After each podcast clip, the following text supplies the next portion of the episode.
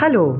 Willkommen bei Unter einer Decke. Hier sind Ursula Mauder und Axel Hacke.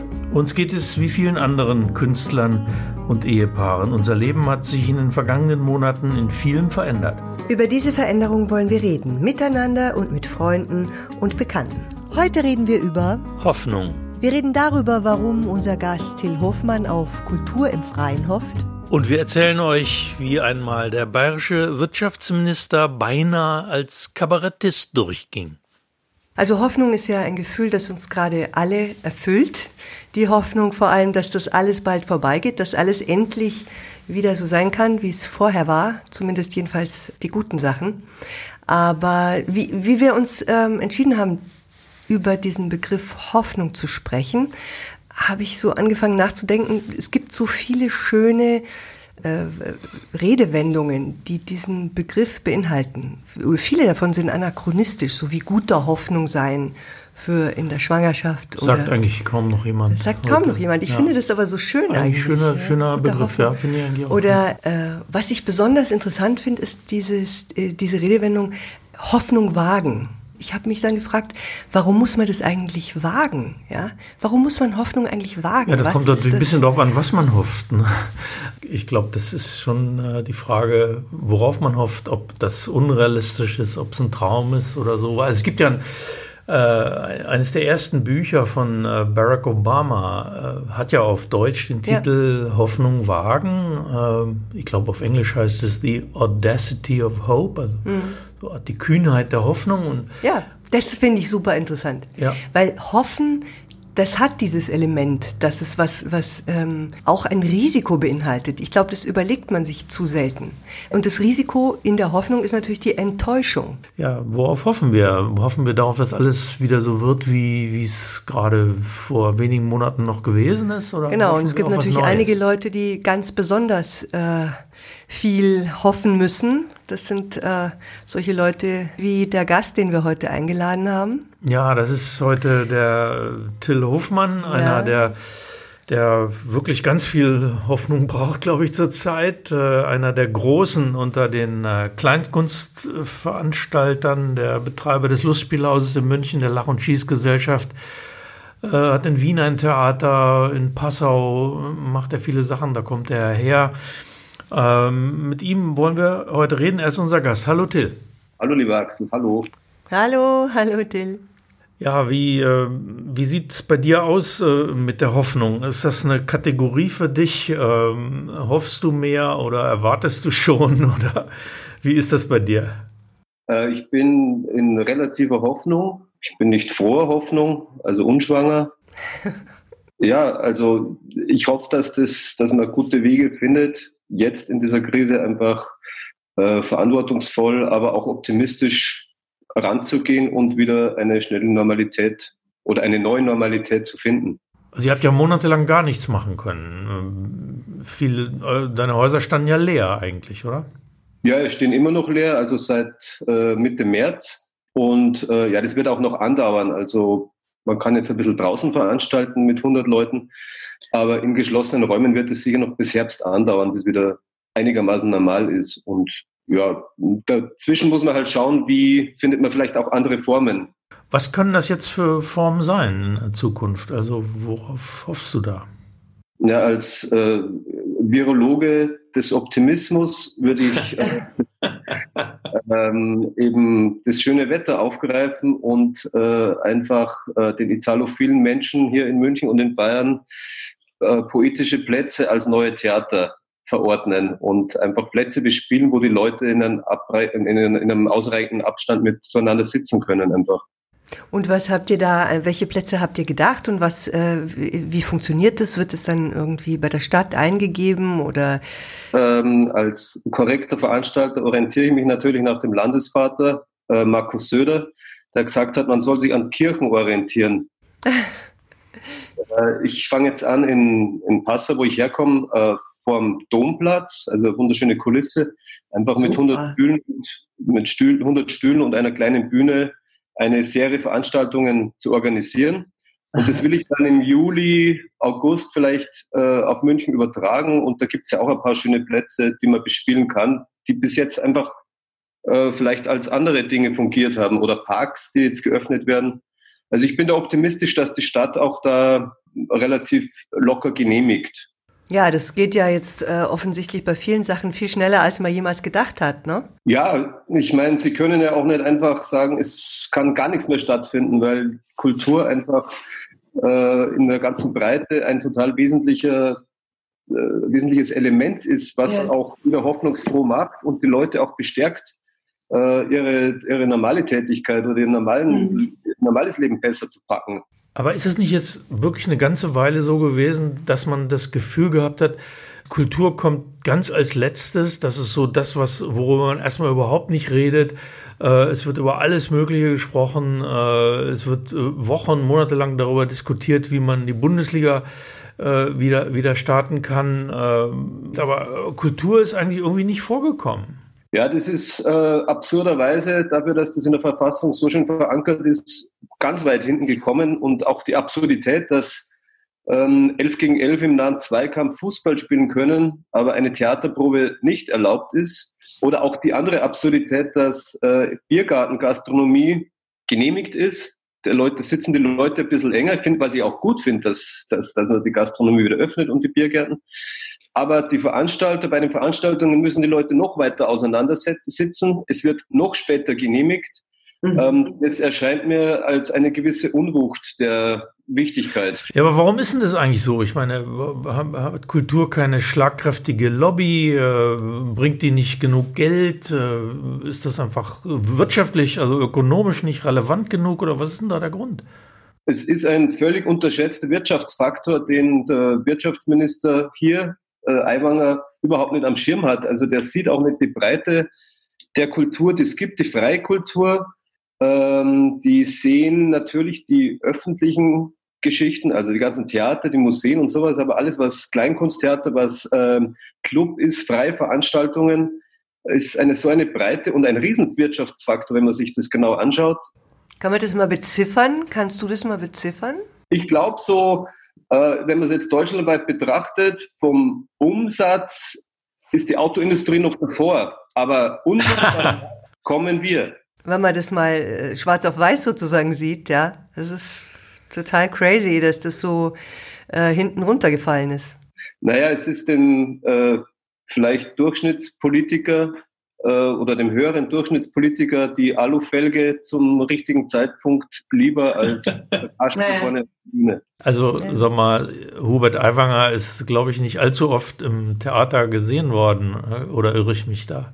Ja, er ist ein groß, großer Protagonist. Also er ist griechisches lebendes Theater. Das finde ich auch genau. Er ist ja ein, ein, ein, ein, ein Kabarettist. Also ich habe mal diese wunderbare äh, Szene erlebt, äh, wo, wo wir, Ursula und kann ich. Kann man das wirklich erzählen? Natürlich kann man das erzählen. Also, also hör mal. Naja, man muss es. Also, weil, weil so ähm, äh, es war so ein, ein Fest von der Süddeutschen Zeitung. Ursula und ich standen da zusammen mit der Luise Kinseer und haben uns unterhalten. Und dann, dann kam plötzlich äh, der Eiwanger dazu. Und äh, ich kenne den ja, also sagen wir mal, ich weiß, wer es ist, ja. Ursula wusste überhaupt ist nicht, wer das ist. Ist aber schon ein paar Jahre her, muss man jetzt mal dazu naja, sagen. Naja, nee, Jahre ist ja, das nicht, also zwei. Zwei, drei Jahre. Jedenfalls ähm, kam der dann dazu und fing an, einfach zu reden und, ähm, und, und, und wir haben wahnsinnig gelacht. Aber wir haben auch deswegen so viel gelacht, weil, weil die Ursula die ganze Zeit dachte, das ist ein Kollege von. Ja, weil die Luise Kinsey also, hat den auch so begrüßt, ja, so, ja, da, hm, hm. und dann war sie war so ganz, und ich habe gedacht, na, ist heute ein Kollege von ihr, weil der redet ja, das ist ja unfassbar. Ja, ja Ursula hat ihn für einen, ich für einen niederbayerischen Kabarettisten ja. oder Oberpfälzer ist er ja, glaube ich, ne? Nein, ist glaube ich Niederbayer, aber ich kann mir vorstellen, dass die Ursula gemeint hat, sie erlebt gerade ein Solo. Das ja, war genau, tatsächlich war so. Solo. Ich habe gedacht, super, tolle Vorstellung. ja, ja. Letztes Jahr, ich habe so eine Veranstaltung in Passau gemacht, so, so wie die äh, Eudidult heißt es, so, so ein kleines mhm. Volksfest. Und da war er zufällig in der Stadt und ist vorbeikommen. Und dann ist jemand, äh, hat mir das erzählt, dass der Eiwanger da kommt. Und äh, dann wird er mir vorgestellt und das Erste, was er gesagt hat, ist, äh, Machen wir gleich ein Foto, ich muss gleich wieder weg.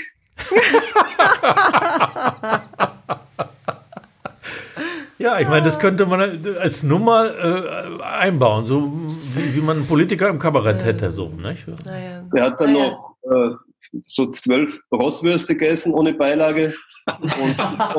das ist die Keto-Diät, nur die Würstel. Oder Kiwi-Kur heißt das ja auch, alles außer Kiwi.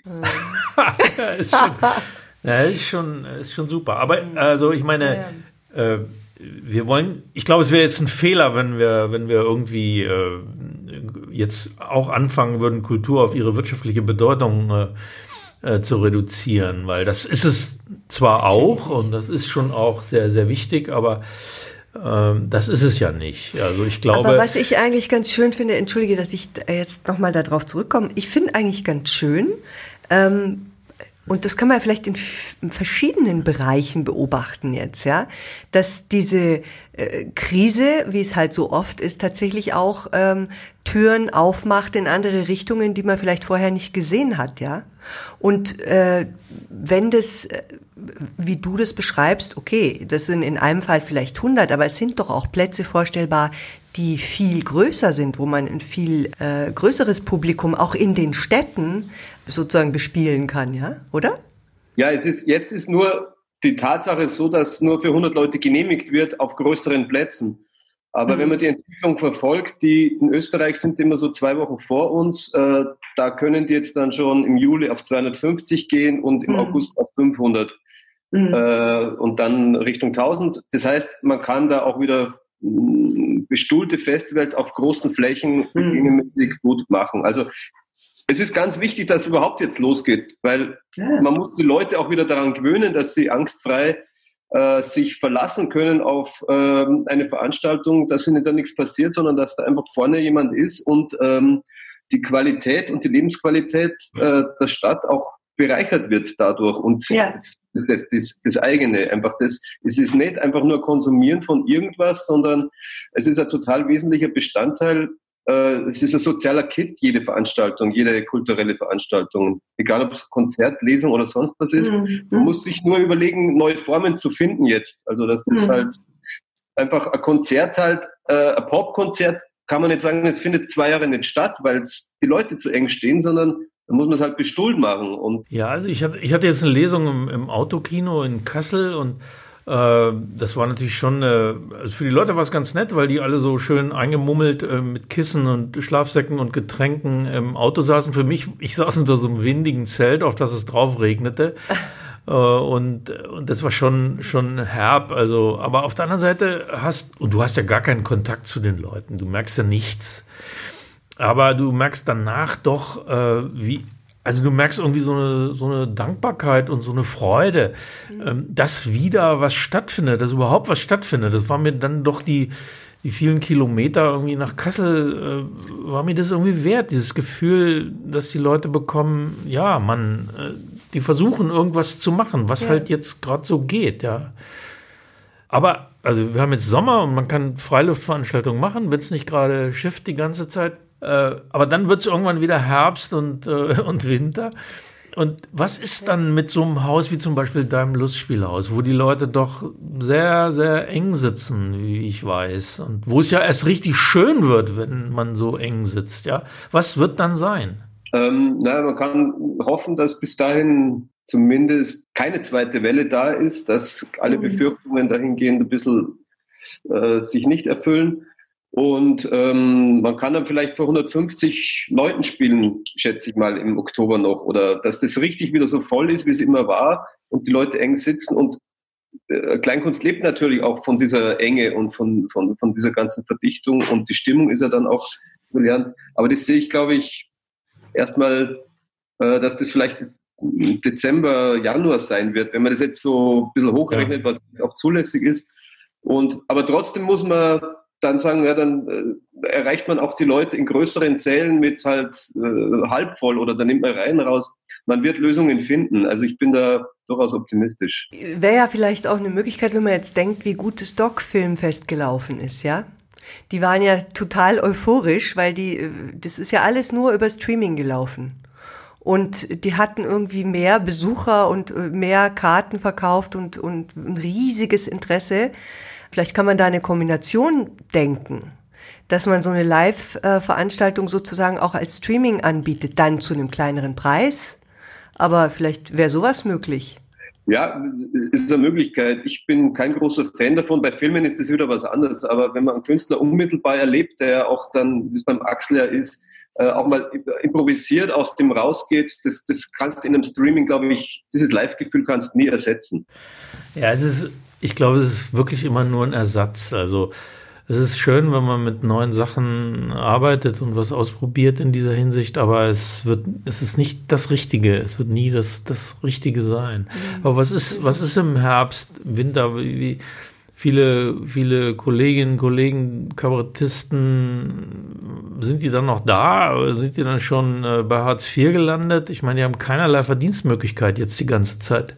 Es gibt ja eine Soforthilfe, ne? auch für Künstler, aber ja, das wird die große Kunst sein, jetzt einfach das aufzufangen mit, äh, was die jetzt aufgelegt haben mit dreimal 1000 Euro Soforthilfe. Wir wissen, was in München eine Wohnung kostet mhm, und genau. wenn die Menschen noch ein bisschen Familie an der Hand haben, äh, ist das nicht darstellbar. Und ich glaube, mhm. die müssen eben dadurch, dass sie jetzt langsam auch die Breite der Kultur äh, fassen, wie viele Leute es eigentlich da sind, mit Technikern, was da alles dranhängt, fände ich nach wie vor das Vernünftigste, dass man einfach die Leute so einteilt äh, und, und, und, und bezahlt, analog der Kurzarbeit, dass man von den letzten drei Jahren die Steuer, das Steueraufkommen anschaut und da halt 60, 70 Prozent auszahlt, um da auch eine Gerechtigkeit zu schaffen. Ah, ja. Und mhm. das wäre so, wenn das Geschäft wieder anläuft, kann man das ja über die Steuer wieder zurückholen. Mhm, das ist so ein System, wie, wie sie es in der Schweiz auch machen, äh, habe ich gelesen. Und äh, das ist total gerecht einfach, weil mhm, mhm. das, und es ist die, die, die, die äh, Durchführung ist am einfachsten, weil die Daten haben die und dann ist es geprüft und sie können schnell auszahlen, weil die Gelder sind ja bewilligt. Es sind viele Gelder bewilligt, die können nur noch, es gibt noch keinen gescheiten Schlüssel, das, äh, diese ganzen Unterstützungen abzurufen. Aber mir mhm. erscheint es viel klüger, einfach da Gerechtigkeit mit den anderen zu schaffen und der Kunst und dem ganzen Umwelt den Wert zu geben, den sie auch haben. Aber ist das schon realistisch in der Diskussion oder ist das jetzt was, was dir gerade eingefallen ist? Ich war beim, beim, bei den Kunstministern, beim Siebler und beim Söder ähm, und habe ähm, denen das auch geschickt, komplett den Link zu diesen ganzen Sachen. Und auch in Wien versuchen sie es ja auch irgendwie so hinzukriegen oder der Politik zu verkaufen, dass man das doch dann nehmen sollte, dieses Modell. Und äh, das ist da in der Diskussion, glaube ich, aber langsam glaube ich auch, dass die merken, dass vielleicht auch ihnen das Geld ausgeht. Ja. ja. Also daher weiß ich nicht, wie taktieren die und wie schmücken sie sich mit der Kultur. Ja, da ist die Kultur dann doch wieder am Ende. Ne? Alle anderen haben das Geld schon bekommen und äh, hm. für die ist dann nichts mehr da. Du Till, äh, vielen, vielen Dank, dass du mitgemacht hast, dass du da warst. Wir machen jetzt ein bisschen so weiter äh, wie wir weitergemacht hätten, wenn wir im Lustspielhaus wären. Wir, wir lesen und äh, machen ein bisschen Musik, einfach so, wie wir es gemacht hätten, wenn wir dort hätten sein dürfen. Mach's gut, alles Gute, gell? Danke dir. Vielen Bis Dank. Ciao, ciao. ciao. Bye, bye. Gut, wir wollen nicht alle Hoffnung fahren lassen, nein, nein. sondern ähm, das Beste hoffen, wie man so schön sagt. Und ähm, genau, in diesem Sinne also äh, wir, wir, wir, hätten ja, wir hätten ja im, im Lustspielhaus und anderswo jetzt das Programm, ja. wozu wir da sind. Hm, lese ich vielleicht einfach ein bisschen was und genau. Was du liest machst, du denn? Welches, du machst Musik, welchen Teil ja. äh, des Naja, also die, wozu wir da sind, ist ja, ähm, das haben wir zusammen gemacht ähm, als Hörbuch. Wir haben es eigentlich auch zusammen so erarbeitet, die ganze Geschichte, hm. deine Musik. Und die Geschichte ist ja die eines Mannes, der als Nachrufautor bei einer Tageszeitung arbeitet. Der hat seit 30 Jahren eine Seite, die er gestaltet und die er schreibt. Und er schreibt dort Nachrufe. Und ähm, zwar nicht nur Nachrufe auf berühmte, bekannte Leute, sondern äh, Nachrufe auch auf einfache Menschen, auf ganz normale Menschen. Das kann ein Nachruf auf den Lateinlehrer vom Gymnasium oder vom Buchhändler nebenan, die gestorben sind, genauso sein wie auf einen berühmten Schauspieler oder auf einen äh, Minister oder äh, einen Bundeskanzler oder sowas.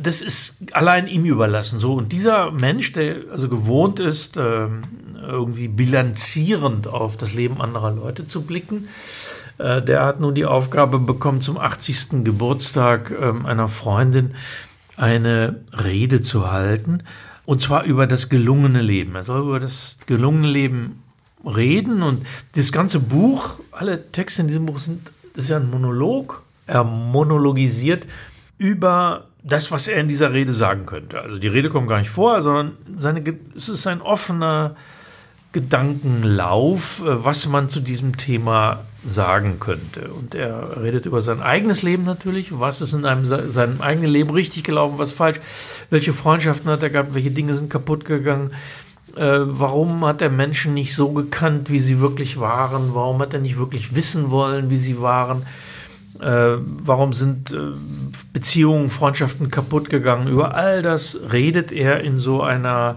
meandernden Sprechweise. Und mhm. am Schluss ähm, dieses ähm, Buches, ziemlich zum Schluss hin, gibt es die Passage, ähm, die ich jetzt lesen will und ähm, die geht so. Worum geht es bei meiner Arbeit? Worum geht es mir bei meiner Arbeit? Ich sage mal so, es geht mir um das Verstehen, um den Versuch zu begreifen, wie Menschen gewesen sind, warum sie so gewesen sind und was es für uns andere bedeutet hat, dass sie so gewesen sind. Es geht darum, das eigene Leben und das der anderen nicht einfach hinzunehmen und, wie soll ich sagen, zu absolvieren, sondern es immer neu zu betrachten zu bestaunen, zu bewundern, wie Menschen sich durchschlagen, durchkämpfen, durchackern, welche Ideen sie vom Leben herausgefordert entwickelt haben, wie sie sich dem Leben gestellt haben und dem Tod. In jedem einzelnen Fall. Gibt es ein Ziel, ein zu formulierendes Ziel, wie man im Leben sein sollte, was man irgendwann im Leben erreicht haben sollte, habe ich kürzlich sehr überraschend, das muss ich schon sagen, den Krasselmeier, meinen Zeitungshändler, gefragt. Einfach mal so, um zu hören, was er sagt und wie er reagiert. Und weil ich im Moment so sehr mit dieser Rede beschäftigt bin, dass ich schon morgens an nichts anderes mehr denke. Also ich habe die Frage mal so rausgeschossen. Und er hat, ohne die geringste Überraschung zu zeigen, eines der Tagebücher des unbedeutenden Weltgeschehens hervorgeholt. Das ist so eine Sammlung von Artikeln, die der Mann sich immer macht, das muss ich kurz erklären. Der schneidet sich jeden Abend, wenn er seinen Zeitungsladen geschlossen hat, schneidet er sich ein, eine Geschichte daraus, irgendeine unbedeutende Meldung über irgendjemanden in der Welt, etwas, was eigentlich unbeachtet geblieben wäre, und die klebt er in so Alben rein, und diese Alben nennt er Tagebücher des unbedeutenden Weltgeschehens. Und er hat mir eine kleine Meldung gezeigt, in der es um einen alten Mann ging, einen wirklich alten Mann, 102 Jahre alt. In dessen Haus brach jemand ein, versuchte es zunächst am Glas einer Kellertür, scheiterte dort, kletterte dann auf einen Balkon im ersten Stock und zerklopfte dort ein Fenster, wobei er sich schnitt. Er blutete. Dann knipste er das Licht an, vielleicht um seine Verletzung zu kontrollieren, möglicherweise um seinem Handwerk besser nachgehen zu können, wer weiß.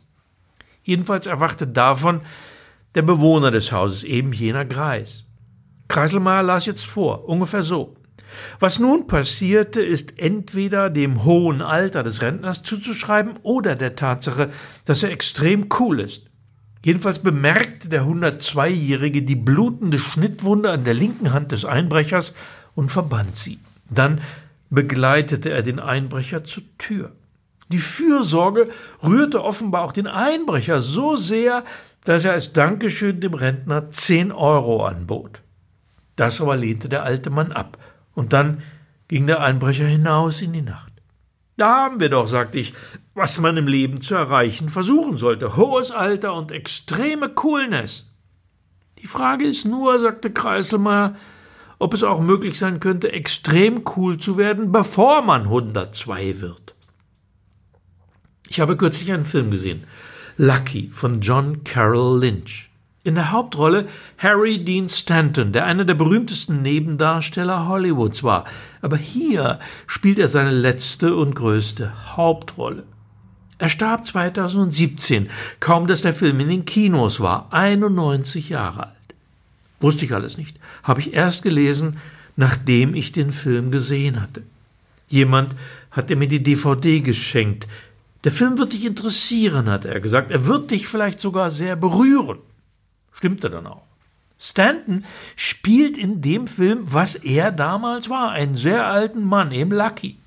Der lebt in seinem Haus am Rand einer kleinen amerikanischen Stadt irgendwo in der Wüste, in Arizona oder New Mexico vermutlich. Er ist gefangen in seinen täglichen Routinen. Aufwachen, Radio an, ein Rauchen, ein paar Gymnastikübungen, ein Glas Milch, Kaffee, dann in die Stadt ins Diner, noch ein Kaffee, Kreuzworträtsel, abends in eine Bar, bisschen reden, Bloody Mary dazu. Aber eines Tages kippt er morgens vor der Kaffeemaschine aus den Latschen rappelt sich aber wieder hoch, geht ins Krankenhaus, ist eigentlich ganz gesund, trotz des Päckchens Zigaretten pro Tag. Der Arzt, der ihn schon so lange kennt wie die meisten anderen im Städtchen auch, sagt, du bist nicht krank, du hast nichts, du bist eben alt, bloß einfach alt. Nur wenige werden so alt wie du. Nur wenige erleben überhaupt, was du jetzt erlebst. Die meisten haben vorher Krebs oder werden von einem Bus überfahren. Von da an werden die Dinge im Film nicht grundlegend anders, aber irgendwie werden sie neu sortiert. Lucky merkt plötzlich, dass er zwar allein ist, aber nicht einsam. Er findet eine merkwürdige Erklärung für das Wort alone. Es sei aus all und one zusammengesetzt, das stehe so im Lexikon. Er spürt, dass er anderen etwas bedeutet. Er setzt sich mit ihnen auseinander, widerspricht, diskutiert über das Leben und darüber, was der Tod für das Leben bedeutet.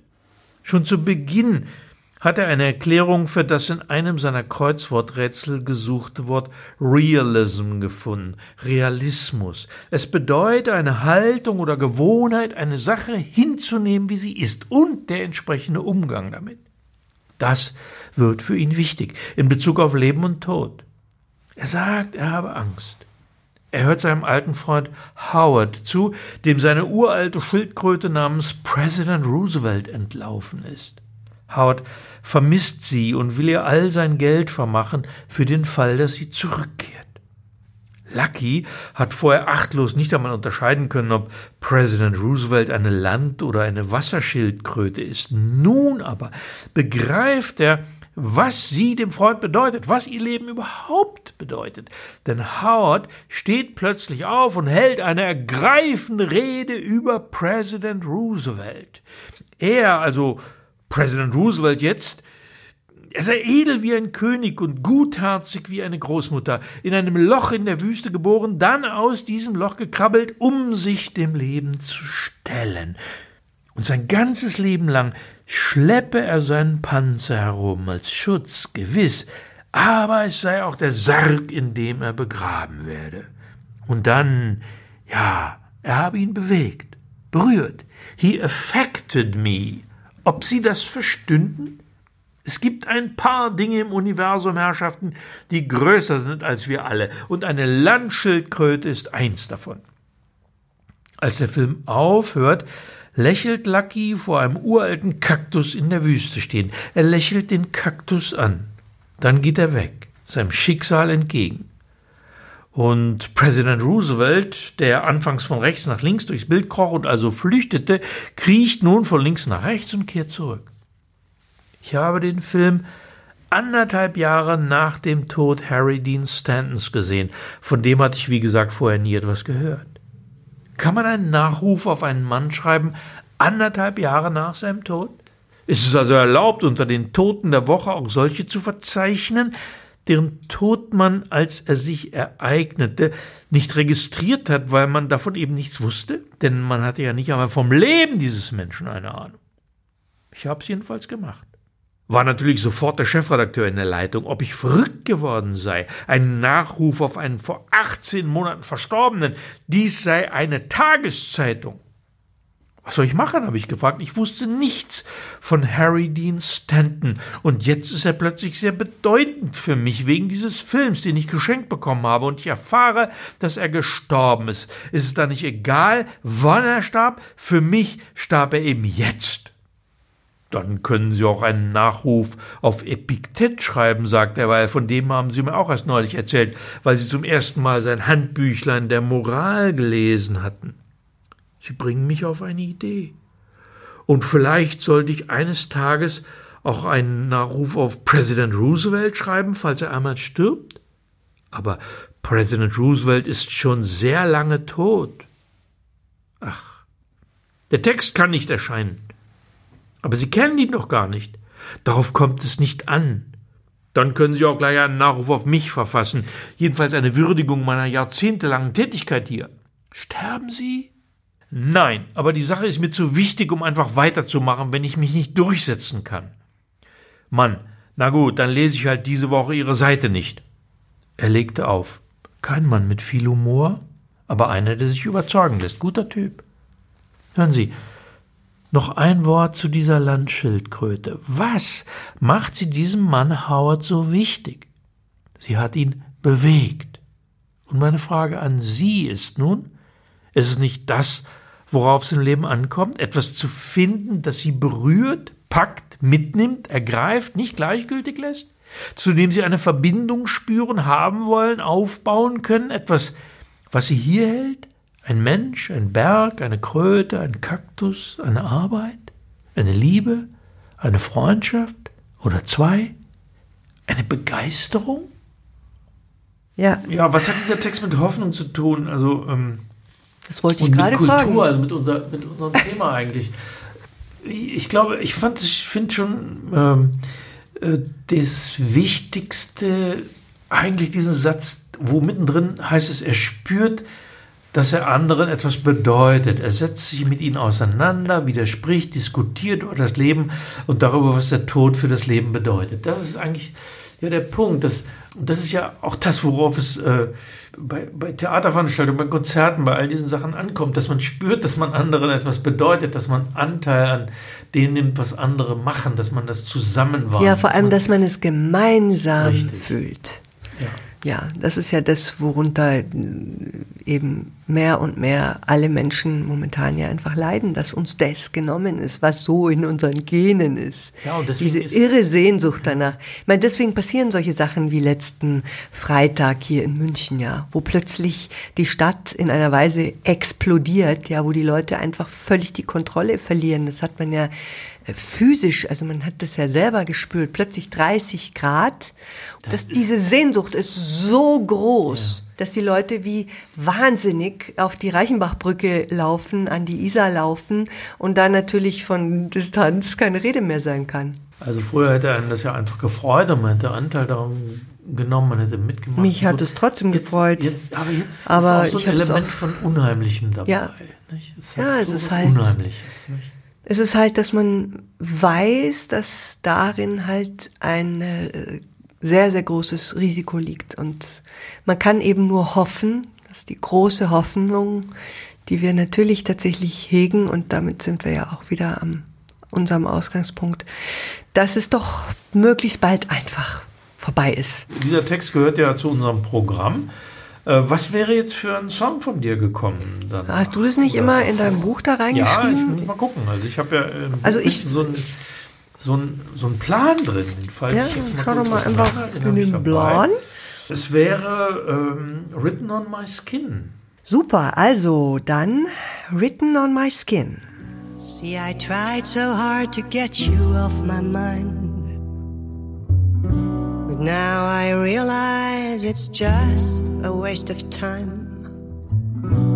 You come closer while you tell me you can't stay. And I hide the signs that give myself away. But there ain't no mercy and there ain't no cure. You laid hands on everything I'm looking for. I am so ashamed, but still it's plain to see. Is there all over me. It's written on my skin. It is written in my heart. You can tear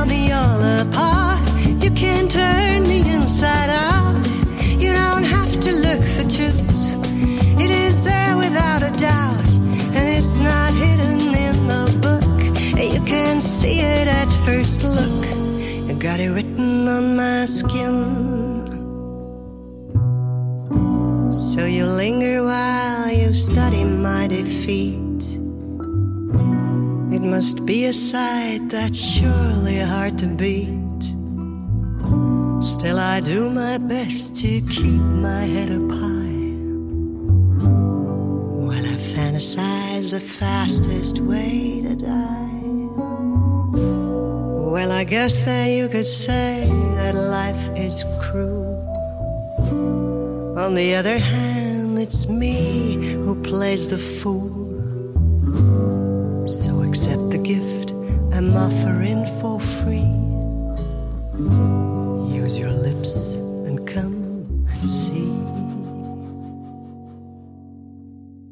It's written on my skin. It is written in my heart. You can tear me all apart. You can turn me inside out. You don't have to look for truth. It is there without a doubt. And it's not hidden in the book. You can see it at first look.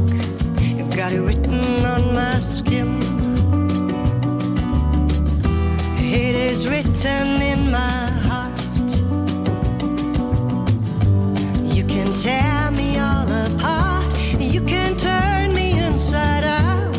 You don't have to look for truth. It is there without a doubt. And it's not hidden in the book. You can see it at first look. You got it written on my skin. Ja, Großartig. Ja, wie, nee, wie, wirklich, das ist wirklich, äh, wirklich mein. das klang sehr überzeugend. Nein, das ist überzeugend. aber muss Nein, ich weiß, ich weiß, dass du- ich weiß, ich liebe weiß. Den Song, weil er, Ich weiß, ja. Ich liebe ihn auch. Das habe ich schon sehr. gemerkt, wie ich dir ganz am Also Anfang zum Sound. aller, allerersten Mal diese ganz rudimentären Gitarrenfassungen, die ich von den Songs hatte, vorgespielt habe, habe ich schon gemerkt. Das ist dein Favorite. Sehr schön, ja. Na fein, das freut Also mich. hiermit endet unser heutiges Programm, wozu wir da sind. Und äh, in der Genau. nächsten Woche äh, machen wir wieder einen Podcast, denn dazu sind wir da. So ist es. Bis Und dann. bis dahin, Ciao. schöne Zeit. Ciao. Das war's für heute mit Unter einer Decke. Dem Podcast von Axel Hacke. und Ursula Mauder. Dieser Podcast wurde produziert von der Looping Group. Wenn Sie uns gern zugehört haben und vielleicht auch das nächste Mal dabei sein wollen, dann abonnieren Sie uns einfach. Weitere Informationen erhalten Sie auf den Websites axelhacke.de oder ursulamauder.de oder looping.group. Danke und bis zum nächsten Mal. Okay. Die Nachrichtensprecher. ja, ich würde es nochmal sagen. Ohne Nachrichtensprecher. Wer macht das erste? Du? Nee, ich, ne? Mir wurscht. Okay, dann soll ich meinen Satz noch einmal. Jetzt zockst du deinen Satz. Nur mal. Wir. Oh Gott. Oh. Ha, Beim Desinfektionsspray. letzten Geräusch. Oh, psch. genau, das reicht. Das reichen, das reichen. Let's go.